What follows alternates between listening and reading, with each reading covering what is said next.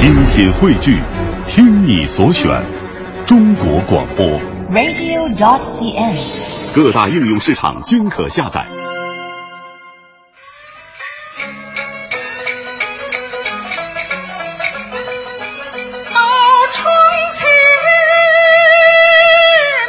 在缠绵委婉的唱腔中，感受一位传统女性的善良与坚韧，倾听一段爱情故事的凄美与忠贞。为纪念京剧表演艺术家程砚秋先生诞辰一百一十周年，当代著名程派青衣迟小秋全新演绎程派经典剧目《孔雀东南飞》。十一月十六号周日晚十九点三十分到二十二点，中央人民广播电台中国大舞台独家奉献，敬请收听。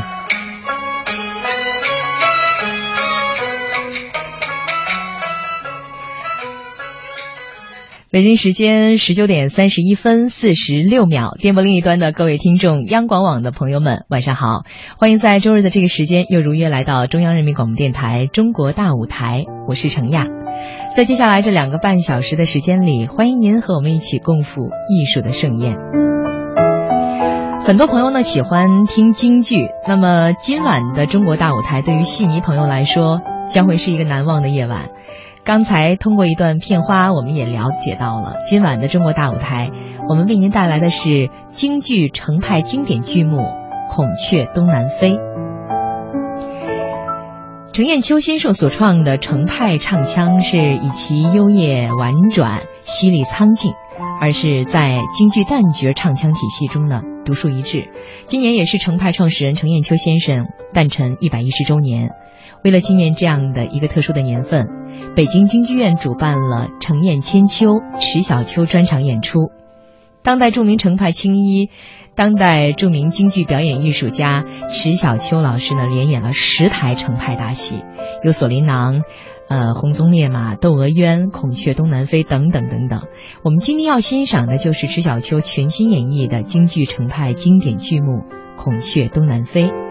今晚就让我们在缠绵委婉的唱腔当中，感受一位传统女性的善良和坚韧，倾听一段爱情故事的凄美与忠贞。同样，欢迎听众朋友在收听节目的过程当中，随时可以参与互动，来说一说您收听这部戏的感受，也可以有什么样的问题想要跟迟小秋老师来交流，也是随时可以参与。您可以登录中国之声在新浪和腾讯的实名微博留言给我们。此外呢，央广网也在同步图文直播，欢迎关注。京剧《孔雀东南飞》中，刘兰芝的扮演者是北京京剧院青年团团长、当代京剧名家迟小秋。说到迟小秋，京剧迷朋友们肯定都太熟悉了。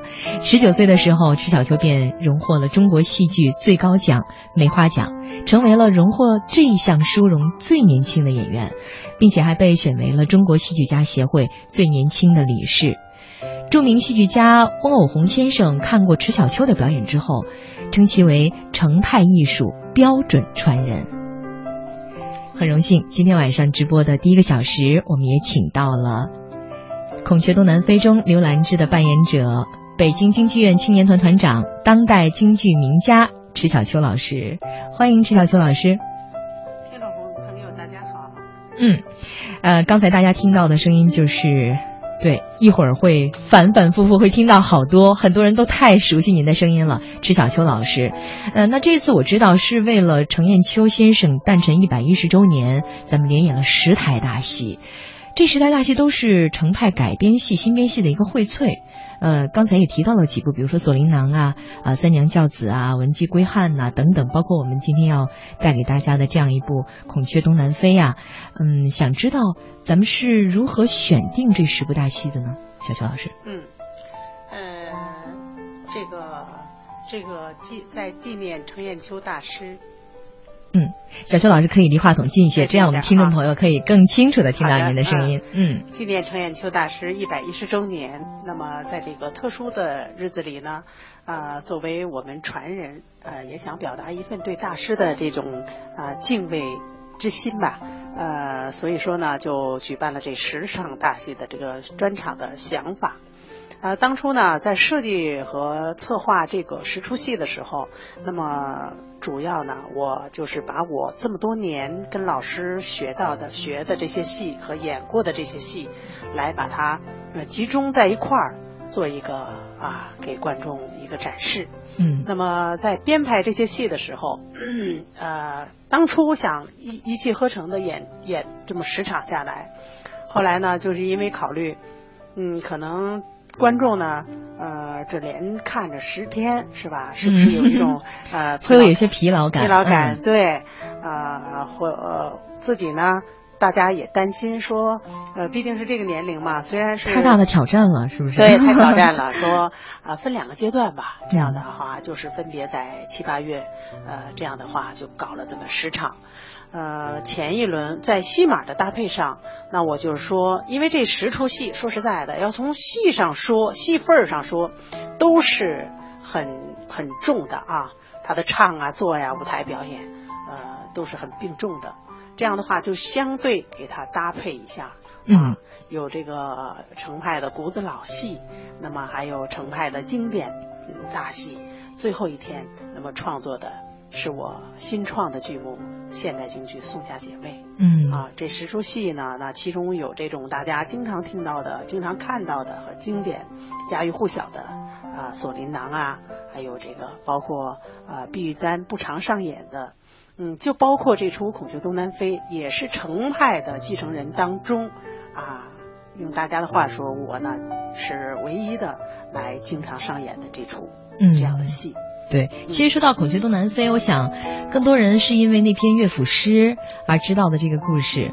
我们会把它叫做一个悲情的爱情故事。嗯嗯，呃，我记得当时学这个乐府诗的时候，呃，曾经说《孔雀东南飞》是中国古代汉族文学史上最早的一篇长篇叙事诗，也是中国古代最优秀的民间叙事诗。哈，嗯，那么在咱们京剧《孔雀东南飞》当中，具体讲的内容和那个乐府诗是完全一致的吗？来给我们介绍一下。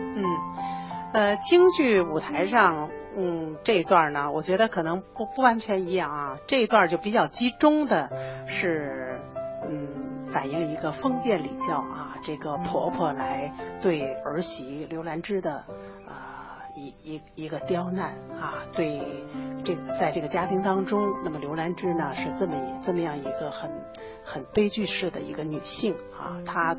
对待他他的这个爱情和这个家庭的这个维系和热爱，那么受到婆婆百般的这个刁难，在这种情况下来演绎的，嗯，从故事的一开始，那么展开，呃，嗯，就是从人物第一上场，那么他是在回回到家中去探母探母亲啊，母亲病了，嗯，然后呢。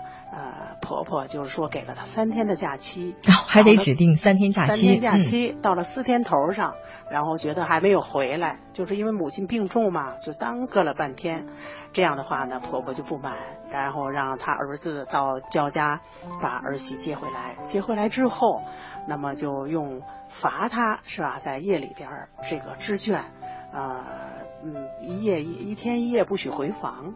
然后在织卷的过程当中，也是说百般来刁难他，呃，这也不是那也不是的。在京剧舞台上，他用各式各这种这个丰富的手段的表演啊，包括他唱腔，嗯，来呃演绎这个人物，嗯，这出戏呢也很适合程派艺术的这个表演，呃，观众呢看了之后也觉得这个人物特别呃贴切啊，也特别适合程派来塑造。嗯，刚才介绍到了这个整个的《孔雀东南飞》京剧的《孔雀东南飞》当中的这样一个故事的梗概，那我们就回到现场，我们从这一开始，婆婆见第四天天头的时候，媳妇怎么还不回来呢？然后在家中开始了这样的唱段，我们一起欣赏。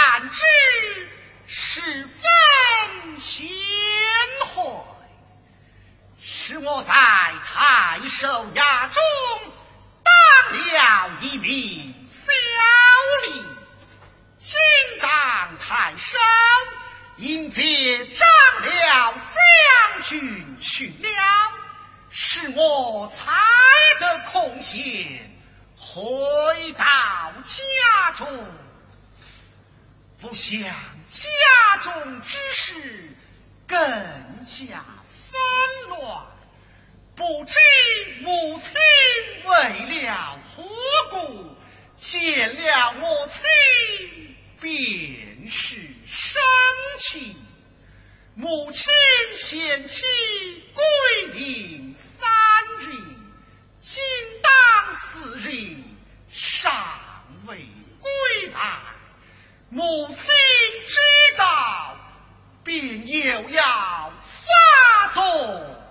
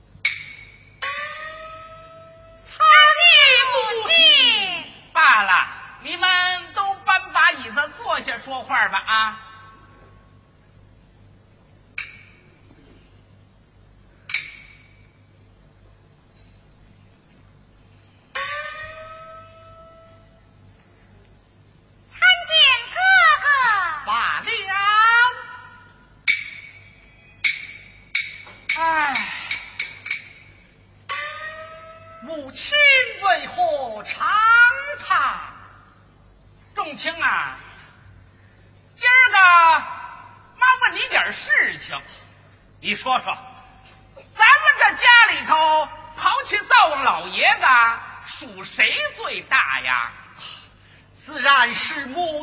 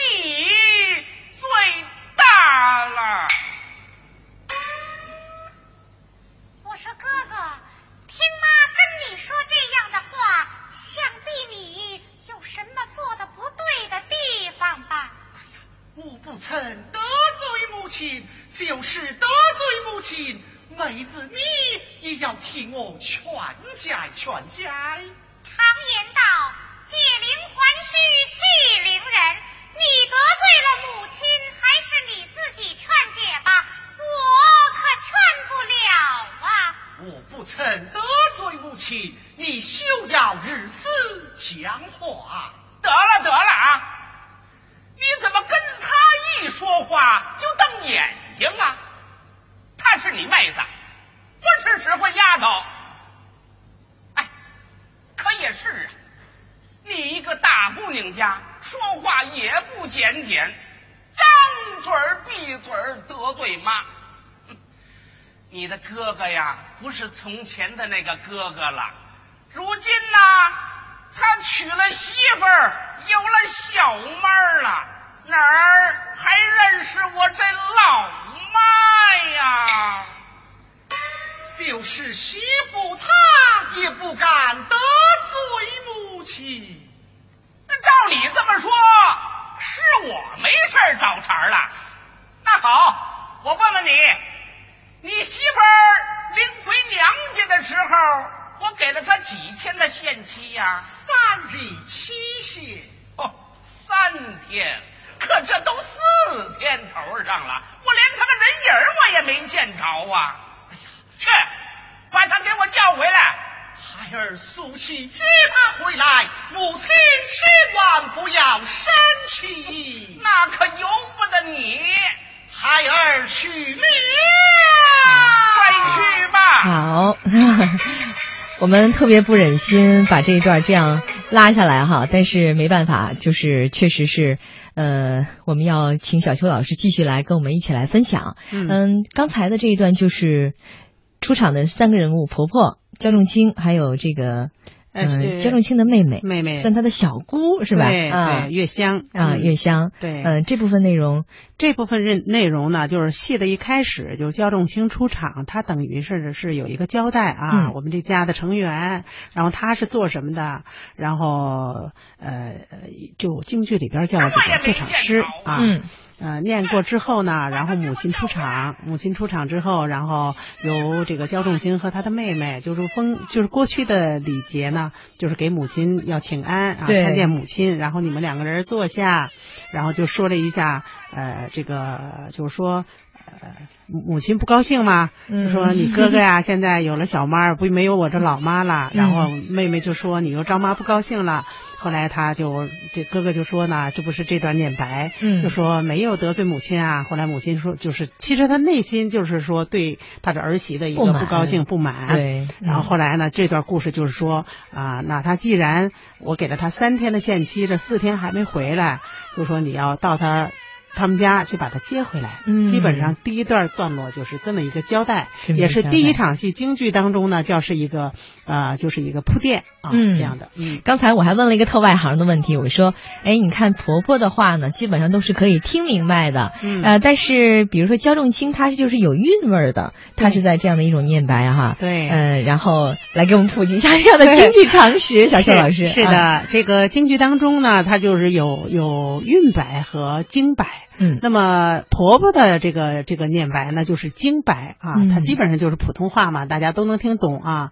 韵白呢，就是说它有它的一些韵律啊啊，比方像我们就是就是说说话呢啊，请坐那就请坐，那么嗯勤坐那这就叫韵。坐 对，这个就是韵白。所以嗯刚才呢，就是焦仲卿和他妹妹的这个念白都是韵白，然后他嗯妈妈这个焦母的念白是京白。京白我们都能听明白，嗯这个确实，呃，一部戏的成功离不开每一个角色的塑造。刚才这样，虽然这个角色都是不长的话哈，嗯但是确实给我们就留下了很深的印象了。嗯给我们介绍一下这部戏的这样一个主创团队，包括刚才的这样几个角色。好的，嗯呃，在我们这出戏当中呢，嗯，这个共同我们几个这个这个主演来塑造啊。其中呢，这个焦母的这个扮演者，她是是丑行啊，是叫梅庆阳，也是国家一级演员。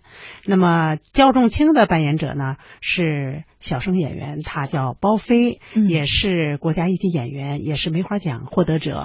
那么现在小生行当在这个年龄段来说，包飞也是相当不错、很出色的一位演员。嗯啊，然后小姑的扮演者是叫张云，也是一个花旦演员，非常优秀，也在中国这个咱们电视大赛获过金奖的这个这个。演员也是青年花旦当演员当中非常优秀的，然后呢，呃，接下来里边呢，就是说这样的一出戏啊，呃，特别是程派戏，它的这个乐队是非常非常重要的，嗯啊，乐队呢，它就是呃，因为城腔呢是很有特色的，所以这乐队的配置也是特别有特点啊，比方说。其他流派不用声，那么京剧当中，这个这个乐队当中，它就有声的这个这个加入啊。嗯啊，我来介绍一下呢，就是我们这个乐队的呃古诗是国家一级一级古诗，那么他他是王威啊，然后琴师是国家一级琴师沈源，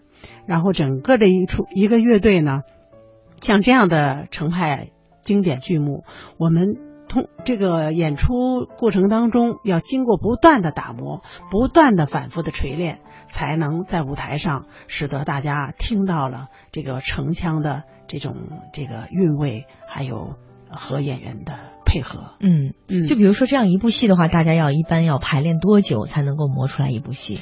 呃，排练呢，就是反反复复，包括跟老师的学习，像我们啊，嗯啊，这个学了之后演实践，实践了之后，老师再反复的给给细磨细抠，然后跟这个这个大家的这种排练呢，比方说经过排，再经过想排，反反复复，大概在说唱什么的，起码要有那么。呃，十次八次的啊，嗯，然后演出呢，你像我这样索里囊的戏，我都已经演了差不多一千五百场都有了。哇，对，然后像五百场，对东南飞就演的少一点，几百场嗯这样啊，就是不断的，当然这么多年了，三十几年下来，就是说不断的舞台上反复的锤炼。京剧演员，京剧的这些这个剧目啊、观众呢不怕重复。呃，为什么说索里囊演了这么多场呢？你就是春节期间也好，你还是各节日，你还只要一贴，大家就是反复的一看就是经典啊，对，就京剧观众特别的特特殊，对，他就反复的看，他也不厌，他会嗯经常的这个去欣赏。对，每一遍都有每一遍不同的感觉。是的，是的，嗯。那接下来我们要听到的这段就是刘兰芝的第一次出场了，也是她的一段呃，对这刘兰芝的第一嗯个出场呢，这是一段这个呃西皮的慢板。原来老的这个段呢，是按版式来说，就是我在这普及一下啊，嗯是西皮原版。原版的节奏呢，就是比慢版啊再略快进一些。但是后来呢，考虑整个的这出戏，就二黄的，我们京剧的讲这个西西皮二黄，就二黄的唱腔居多，西皮呢相对就大段的就少。这样的话，就把投投了人物第一出场。就是为了管满足一下程派或者是广大戏迷对程腔的这个欣赏的需求，那么我就把它改成啊、西皮慢板来出场。嗯这样的话呢，观众也非常非常的呃喜欢。嗯，好，我们一起来欣赏这一段。《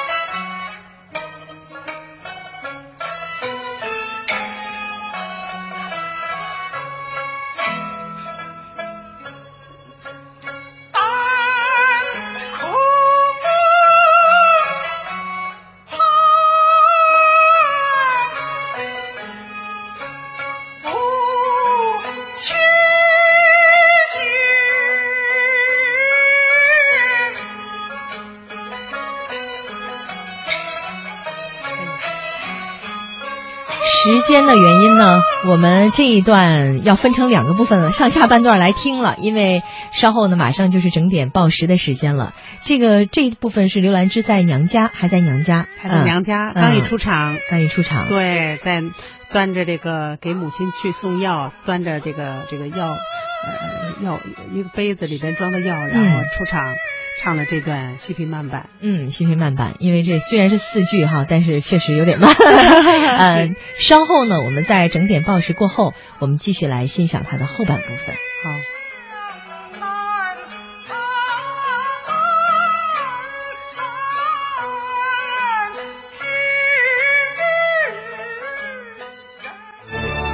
您正在收听的是中央人民广播电台《中国大舞台》。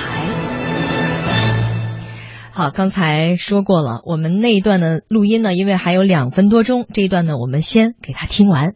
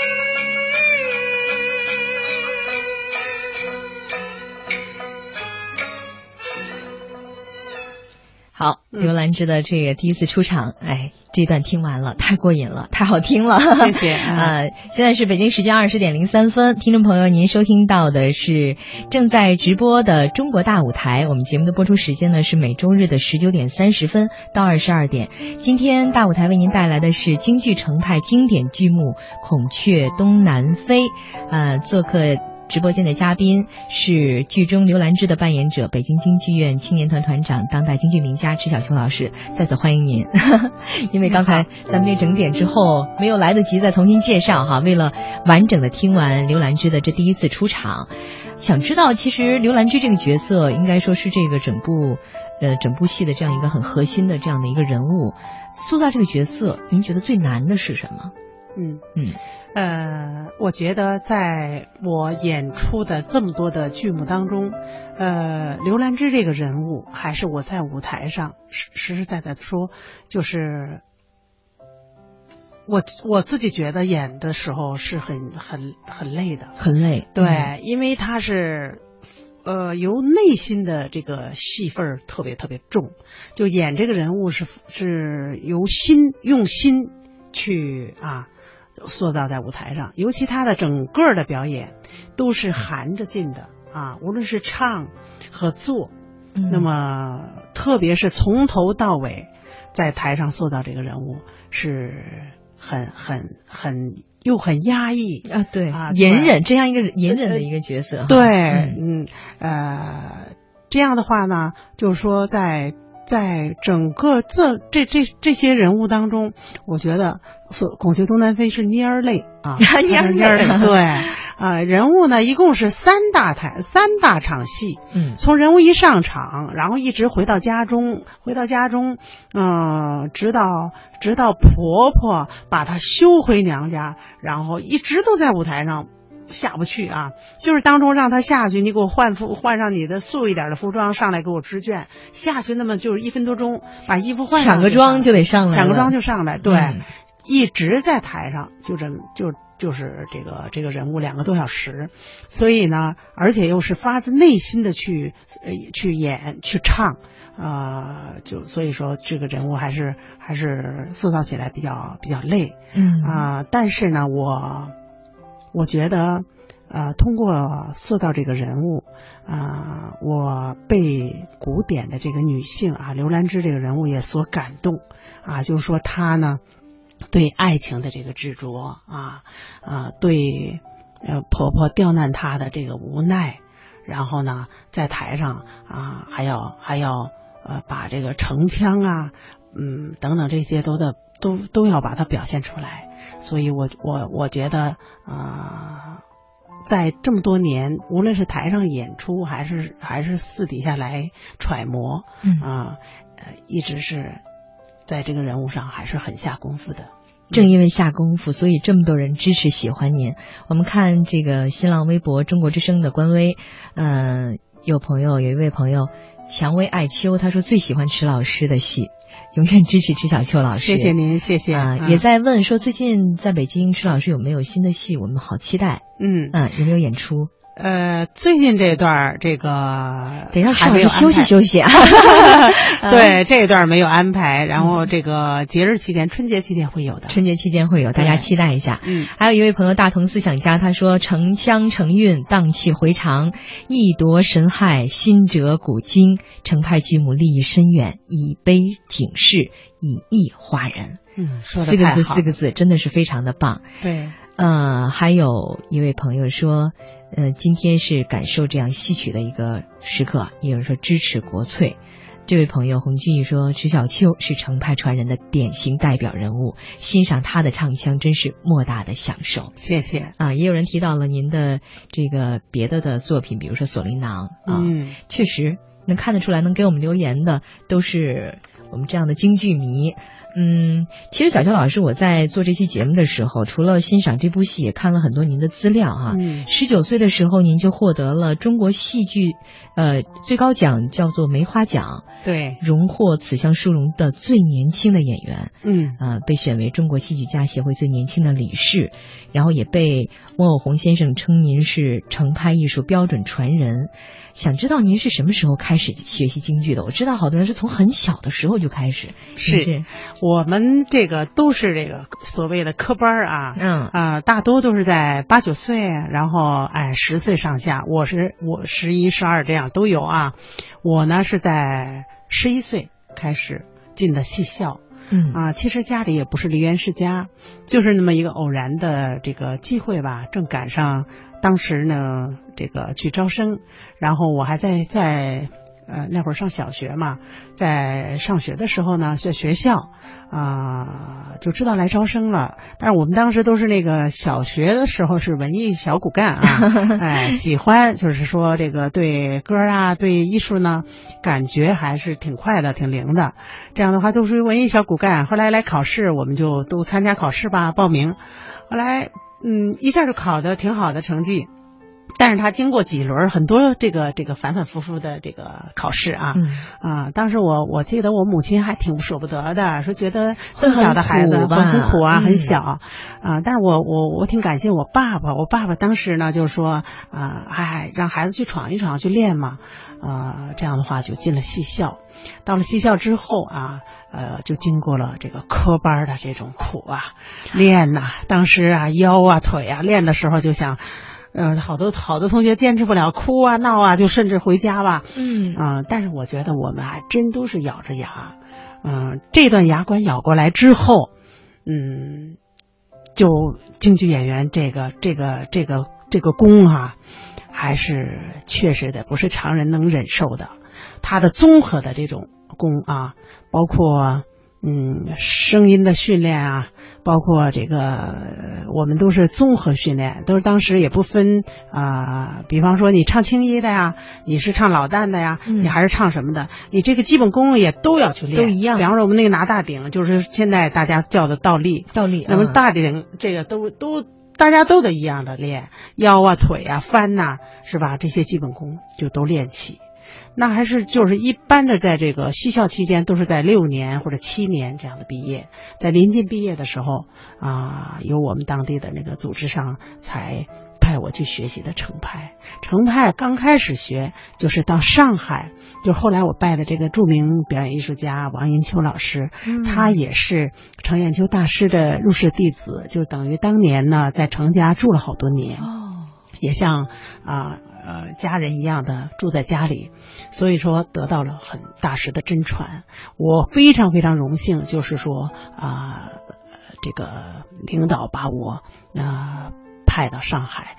跟这个王老师来学戏，那王老师教戏是非常非常认真的，啊、我就非常荣就有幸吧，就到了上海就学了三出大戏。一般的说按我们这行的规律呢，就是说刚学不可能呃不可能学这样的经典啊，啊这样的大戏。但是老师当时正赶上他在教他的徒弟们啊，嗯我呢是个旁听生小孩儿，然后去了派子之后，每天拿个小凳子、小椅子坐那儿好好学。嗯后来老师呢喜欢用功的这个学生，嗯一看这小孩这么用功，他也说我愿意交一张白纸。他原来也没没毛病，也没学过成这个成派嘛，是吧？这样的就是从老师这开始入手，就学的这个成派，就一下就就学的三出大戏。嗯，我听说迟小秋这三个字，这个名字还是恩师赐的呢。对这个名字，大家后来都知道哈，就说我这是艺算一个艺名吧。嗯啊，当时老师说，呃，我原来名字叫迟树新，这也是，嗨，这是当时我我我也不想我我父母可能在那个年代吧，树树新风啊，还是怎么树新，反正就是取的这么个名字。后来呢，就就呃，老师说，嗯，还是改一下吧，就跟我们领导商量。啊，开始说叫叫迟笑秋、迟小秋，嗯最后还改成叫迟小秋。嗯啊，我也觉得这名字对一个人来说还是挺那个什么的。很重要改了这个名字之后，哎，就一下红了。那会儿十九岁呢，就大家就说，嗨，呃，当然组织的培养离不开啊，没有恩师的这个教诲和和传授，也绝没有我的今天。其实我的成长呢是挺特殊的，我觉得回忆起来说，所以这么多年我一直用感恩两个字来说我自己，就说我是一个普通农民家庭的女儿。出身啊，家又不是梨园世家，那么又在在那个年代是吧，能够出来今天的我，我觉得这就这一定要感恩组织上，感恩老师，也感恩这么多年支持我的广大观众，是吧？嗯确实一直有这样一颗谦卑的心，对非常的不容易。嗯十九岁拿到梅花奖，当时应该说对你，这是你人生中的第一个巨大的转折吗？当然啦，这个梅花奖按现在来说是二十六届了。那我就是我拿的是第二届啊，当时你想跟获奖的这些人是现在的我们京剧界的啊这些大的这些老艺术家，尚昌荣先生啊，还有张学晶，张学晶老师都去世了哦，嗯。然后还有那个当年的那个电影的呃这个这个阿庆嫂的扮演者洪雪飞呀、嗯。啊，还有这个张派名家杨淑蕊啊啊等等是还有孙玉民老师啊这些名家。你，这么点儿个小孩儿能够说跟这么些名家、岁啊嗯名家获得第二届梅花奖，这是这么多年过来，这个没法讲的。对我来说，人生是肯定是一个大的这一个转折。过早的这个这个桂冠，应该是说这么早就给了我。其实，嗯对我来说，它是一个非常非常厚重的一份压力啊。对我没有把它看。我老师经常说你不能骄傲，你怎么样的？他怕我骄傲。嗯其实啊，在我现在回忆起来说。就是真正的内心，在那个那个小孩那个时候，嗯还真就是一个激励。他时刻的觉得是激励又是压力，觉得哎呦，可千万不能不唱好，每一场演出都吃不下喝不下的这样，千万不能不唱好，因为对不起观众，对不起老师的。对不起，梅花奖。对不起，就是这个压力一直压着我。我觉得经受观众的洗礼时间也长，那那这么多年下来了，你看十九岁呢，现在就现在这个三十年过去了啊，啊不，就是说这个这个十九岁啊，到现在这二十多年过去，然后就是接受观众的这个洗礼呢，时间这么长。啊，所以自己不敢放松每一天，就是对待艺术啊，一定要嗯，我们这个也是这个这个这个行也是一样，就是说那个呃，没有一一丝一毫的这个敢懈怠啊，嗯啊，然后呢，就这么多年下来，坚持在舞台上，嗯，不放松，嗯。真的是好多人应该，我想听到这一段的时候，也知道为什么迟小秋老师能有今天这样的成绩，或者是能今天带给我们这么优秀的作品。嗯，聊了一会儿，我们继续来听会儿戏，我们再继续回到现场，来继续听接下来的这个部分。这个部分应该就是刘兰芝的母亲开始出场了，对，呃，包括刘兰芝的兄长，嗯嗯，这部分讲了什么呢？我们继续来听一听。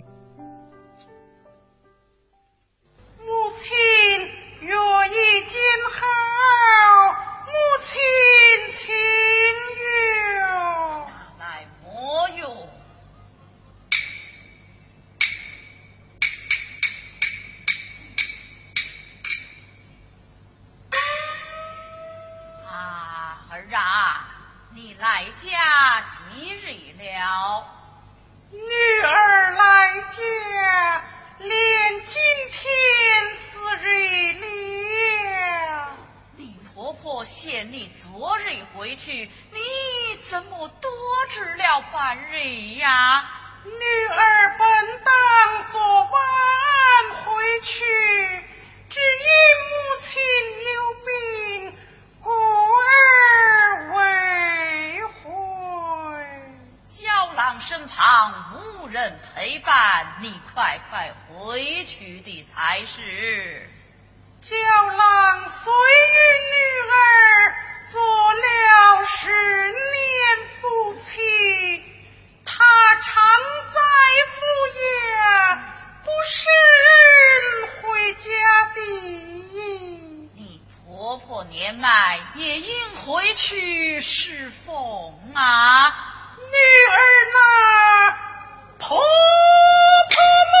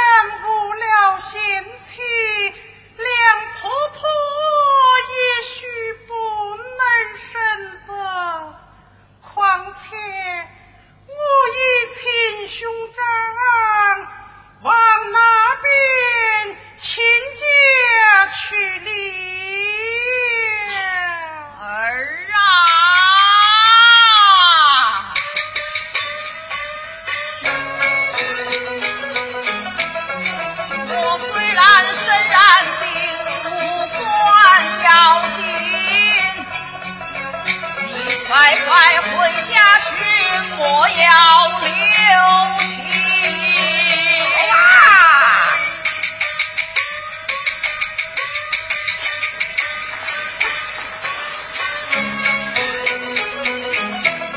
大汉朝他与我本是同心每日里好惹祸水干了纵横。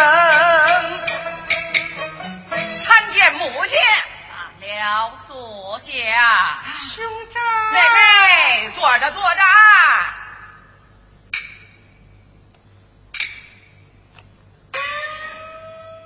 儿啊，哎，你妹妹托你到焦家亲家，你可曾前去呀、嗨，老太太病了，姑奶奶回娘家，自然是多住几天呐。跟他们家说不着这个。哎她婆婆家法甚严，恐怕要责怪于她。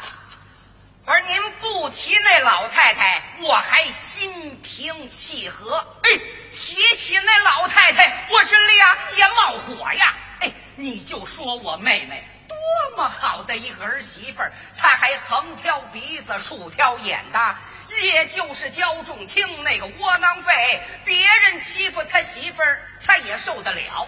这要是换了我呀，哎，我说妈呀，明儿个谁要是像他妈那样欺负我媳妇儿，管叫他白刀子进去，红刀子出来，我糊弄脖子口的。呃怎样讲我啊，我是表达心情。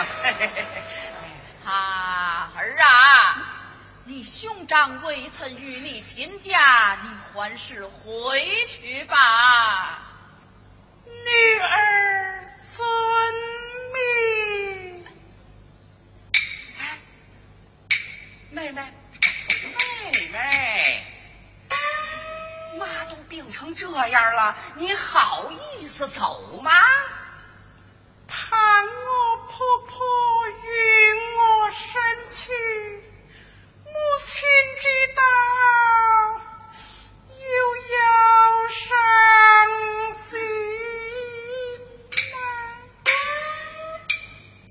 妹子儿啊，子儿休害怕，只管只在家。他若他若开口骂，愚兄用了枪扎，咦啊咦，哗呀哗呀哗呀！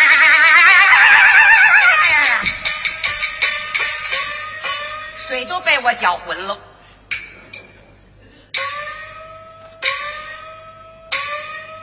嗯，好，这部分我们先听到这里。这是看看兰芝的母亲和兄长都已经出场了。对这一段呢，就是说那个兰芝啊，在家就是跟妈妈聊天嘛，嗯然后妈妈就关心她，就说你回来第几天了？兰芝兰芝就说第四天头了。嗯然后那个母亲不就说嘛，就说你你婆婆给你三天限期，你现在不回去，怕婆婆生气嘛。兰芝说您有病啊，可能婆婆也会谅解的。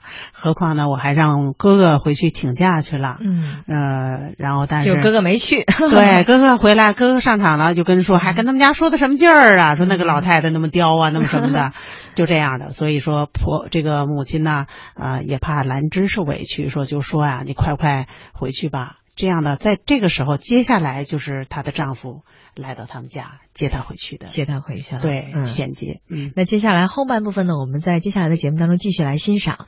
看到这个微博平台有人在问问题啊，嗯，这位朋友他说：“池老师 复排《春闺梦》了吗？什么时候安排演出呢 很多这个戏迷朋友都在关心啊，希望我能把这个《春闺梦》嗯呃排出来，然后大家很期待。我知道，那么我现在也在做案头工作呢啊，我想呢 跟大家也透露一下，如果呃嗯演。我演的时候呢，就不是说演大家以往看到的这么一折，我会把全出戏复排出来，呃，给大家争取在明年吧。？”争取明年对。还有人问到这个青霜剑、鸳鸯冢，对啊，对这个有没有复牌这些的打算？对，现在还没有啊，因为青霜剑和鸳鸯冢呢，大这也是成派戏，很很、嗯很大家对很知名的，对对对很熟悉的了，经典，哎，嗯就是大家很期待来看。我呢，我想会陆陆续续把这些戏都排出来。那么现在我今年我这个搞了这十场专场之后，我还在做一些这样的工作，嗯就把这十出大戏呢，嗯，所有的唱腔一句不差的都要把它呃静录音录下来，然后呢就是把它的伴奏伴奏啊等等这些都把它录下来。嗯啊，还要出一些曲谱啊、剧本啊，呃，整套的，这个也是有有一方面呢是满足广大戏迷啊，另一方面对一些这个喜欢的呃这个想喜欢唱的呀，这些给他一个一个这个资料的啊这么一个一个安排。嗯，啊，还有一位朋友青春爱音乐，他说台上一分钟，台下十年功啊。嗯京剧唱念做打，身形言板，艺人的苦只有自己知道。嗯啊、加油，为了心中的美好去坚持。谢还有谢。还有一位朋友说，当年因为迟老师的《锁麟囊》《春秋亭》喜欢上了京剧，越来越喜欢。想对迟老师说，保护好嗓子，保重身体。好的，嗯谢谢。确实，我们也是都期待越来越多的呃迟老师带来的好的作品哈。嗯，其实我不知道听众朋友应该是不是跟我有一样的感受，就过去可能我们会觉得说听京剧，嗯，应该都是上了岁数的人才会去听，嗯总觉得说年轻人好像不太喜欢，嗯喜欢的人少。但是这些年啊，这个国粹艺术真的是受到越来越多年轻人的。就是喜欢，而且你去现场去看戏的时候，发现除了熟悉这些老年人的这个身影之外，有很多的都年轻人来看戏。对。嗯，小熊老师对这个应该感受也是很深的。对我体会很多很深的、嗯啊。现在我我觉得啊，这些大学这个黑头发的这个走进剧场啊，大学生们啊、年轻的一代确实越来越多。嗯，在过去呢，大家啊一往下边一看呢，觉得啊老者很多是吧？嗯。呃，现在不同了，真的。啊，喜欢到后台，比方说来签字的呀，呃，来这个这个喜欢的拥到台前来的呀，大很多很多的年轻人，年轻人，而且现在学唱的这些迷的也特别特别多。嗯，嗯，包括跟我这个无论是怎么样形式来找到我跟我来交流的啊，拜师的，呃，想学的这些，我觉得还确实年轻人很多，这也是很让人高兴的啊。嗯我们也通过各种形式，比方说我们到呃各大学呀，呃，包括我们在北大的那个剧场，每次演一贴就满，对，嗯啊、就是这个这个观众呃戏，就是说这个学生们啊也很踊跃，包括我们现在到台湾演出啊，前一段儿，嗯。那么我们也到他的这种科技大学呀，台湾的高雄的几几个大学我们都去，然后给他们呢，就是说跟学生有这种这样的互动，包括讲座、京剧知识，包括呢请学生们也给他们勾上脸呐、画上啊，哦。然后上来学一学呀、来个扮相哈。啊。还有就是说，嗯，我觉得通过这样的一些形式，嗯。使得这些呃年轻的这些这个朋友们呢，对京剧的了解呀、喜欢呐、迷呀越来越多。我们也特别，因为呃这个传承，嗯不仅是我们啊这个呃。舞台上演员要传承，艺术要传承，然后我们的观众也要啊一代一代的传承。嗯。传承，然后创新，嗯也是让京剧越来越近的走进我们。如果说小邱老师，我问您，您现在最大的愿望是什么？您第一个想到的是什么呢？嗯，我最大的愿望就是说呢，嗯，愿我们的这个京剧艺术，真的这是我内心最大的愿望，是随着我们时代的这个发展，随着人民生活的提高，京剧艺术啊，嗯，要繁荣昌盛嗯啊，广大的戏迷观众越来越多。嗯，也是有更多的人来喜欢和支持我们的国粹京剧。是的，再次感谢小邱老师今天做客中国大舞台。呃，时间的关系，我们访谈的环节先到这里。稍后的一个半小时呢，我会继续来带大家来听后面的《孔雀东南飞》的这些部分。嗯、再次感谢小邱老师做客我们的直播间。好，谢谢，也在这个机会呃借此机会呢，感谢广大的听众朋友、广大的戏迷朋友对我多年的支持，祝大家身体健康，万事如意。嗯，好了，听众朋友们千万不要走开。那今天中国大舞台为您带来的是京剧程派经典剧目《孔雀东南飞》，稍后的时间将邀请大家一同继续欣赏后面的部分。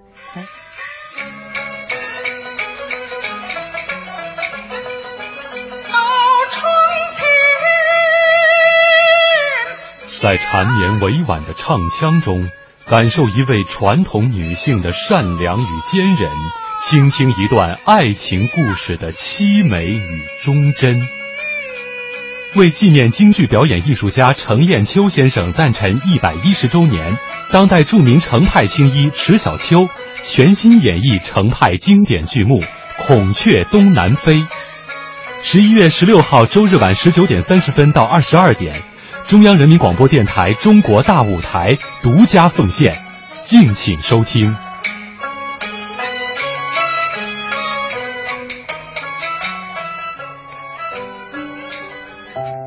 中国大舞台带您漫步艺术的世界。北京时间二十点三十五分二十秒，欢迎回到正在直播的中国大舞台，我是程亚。我们节目的播出时间是每周日的十九点三十分到二十二点，每周日的这两个半小时，欢迎您跟随中国大舞台一起度过不一样的艺术时光。今晚的中国大舞台，对于戏迷朋友们来说是一个大饱耳福的难忘的夜晚。我们为您带来的是京剧程派经典剧目《孔雀东南飞》。刚刚在第一个小时的时间里，呃，我们邀请到了《孔雀东南飞》中刘兰芝的扮演者，也是北京京剧院青年团团长、当代京剧名家迟小秋老师做客直播间，跟我们一起一起听戏，一起聊戏，也。倾听了很多关于程派、关于他自己的一些艺术生涯的故事，啊，也看到很多听众朋友还继续在微博上留言。呃，刚才呢，我们也转告给了、转达给了这个小邱老师，希望呢，小邱老师在回去之后也可以跟我们的微博的网友继续互动，有一些什么样的问题，大家可以继续来提问。那其实今年呢是程派创始人程砚秋先生诞辰一百一十周年。为了纪念这样一个特殊的年份，北京京剧院主办了程砚千秋迟小秋专场演出。迟小秋老师呢连演了十台程派大戏，其中有一场就是我们今天要欣赏的《孔雀东南飞》。那接下来的一个半小时，我们就继续在缠绵委婉的唱腔中去感受一位传统女性的善良和坚韧，倾听一段爱情故事的。凄美和忠贞，《孔雀东南飞》讲述了魏晋时庐江小吏焦仲卿的妻子刘兰芝啊，贤淑能干，但是呢，焦仲卿的母亲，也就是这个兰芝的婆婆，一直是看不上她，经常百般刁难。无奈之下，后来呢，焦仲卿被迫休妻。临别的时候，焦仲卿发誓不再娶，刘兰芝发誓不再嫁。没想到。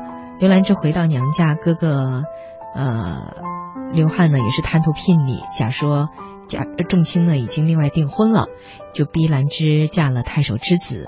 兰芝坚决无效，嗯，随后婚前婚期的前夕，焦仲卿赶到了刘兰芝家，和兰芝相互倾诉衷肠，最后两人决心以死信守，最后两人一起投水自尽。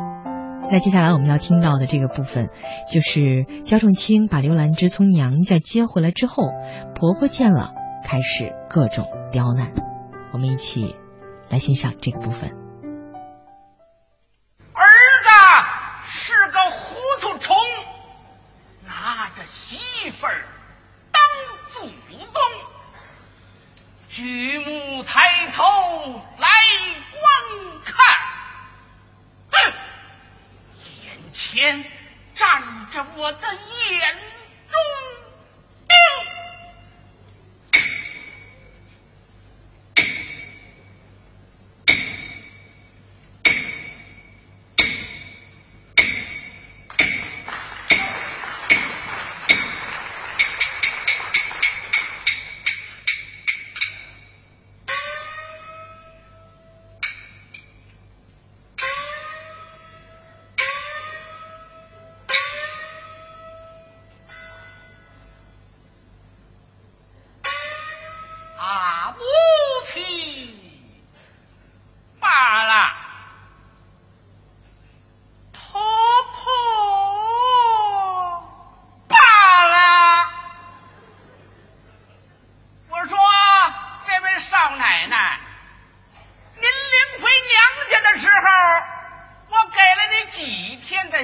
我还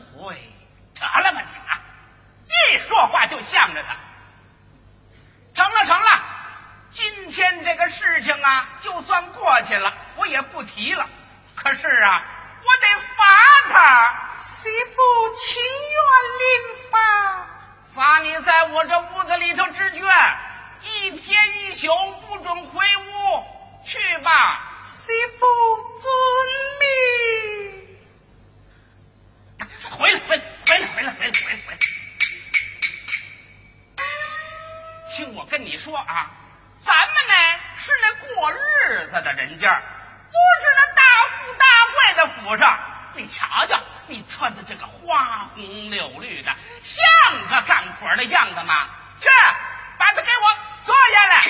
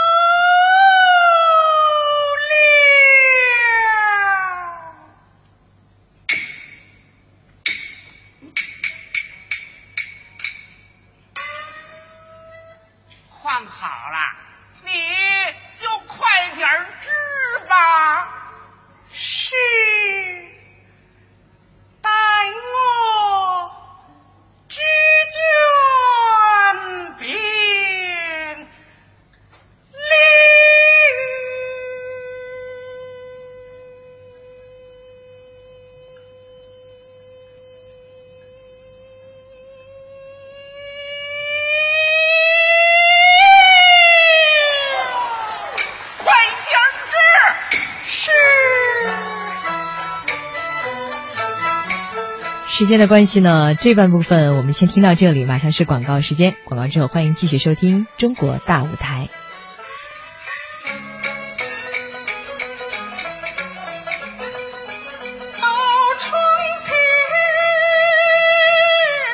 在缠绵委婉的唱腔中，感受一位传统女性的善良与坚韧，倾听一段爱情故事的凄美与忠贞。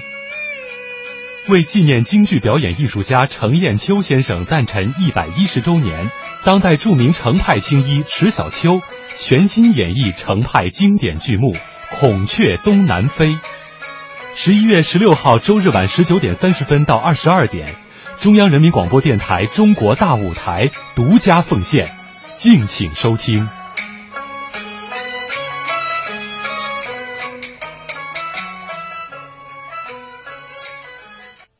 欢迎继续收听《中国大舞台》。今天晚上的《中国大舞台》为您带来的是京剧程派经典剧目《孔雀东南飞》。刚才呢，我们听到了刘兰芝被。焦仲卿接回婆婆家之后呢，被婆婆百般刁难。那接下来也是婆婆让她开始夜里连夜来织布、织卷啊。我们继续来接着刚才的部分，继续来听。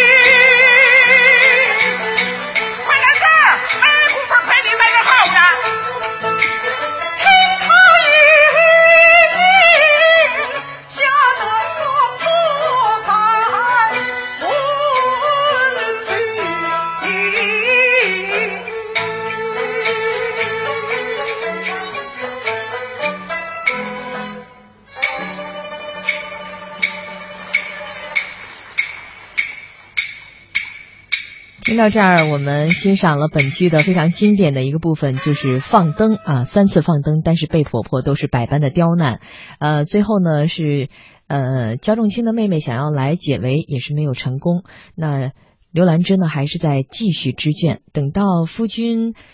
焦仲卿回来之后，发现妻子还在连夜的织卷，想让妻子刘兰芝回房去休息。没想到呢，嗯，又碰上了婆婆。婆婆认为是刘兰芝，嗯，在离间他们母子的关系，然后大发雷霆，继续来刁难刘兰，刁难刘兰芝，并且呢，要求焦仲卿写书休妻。我们继续来听这个部分。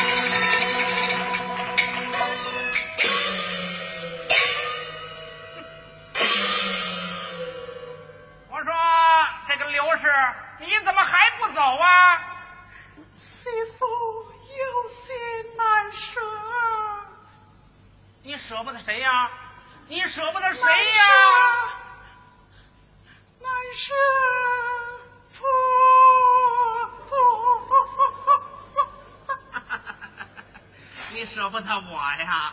我可舍得你，你呀，给我婆婆出去吧你！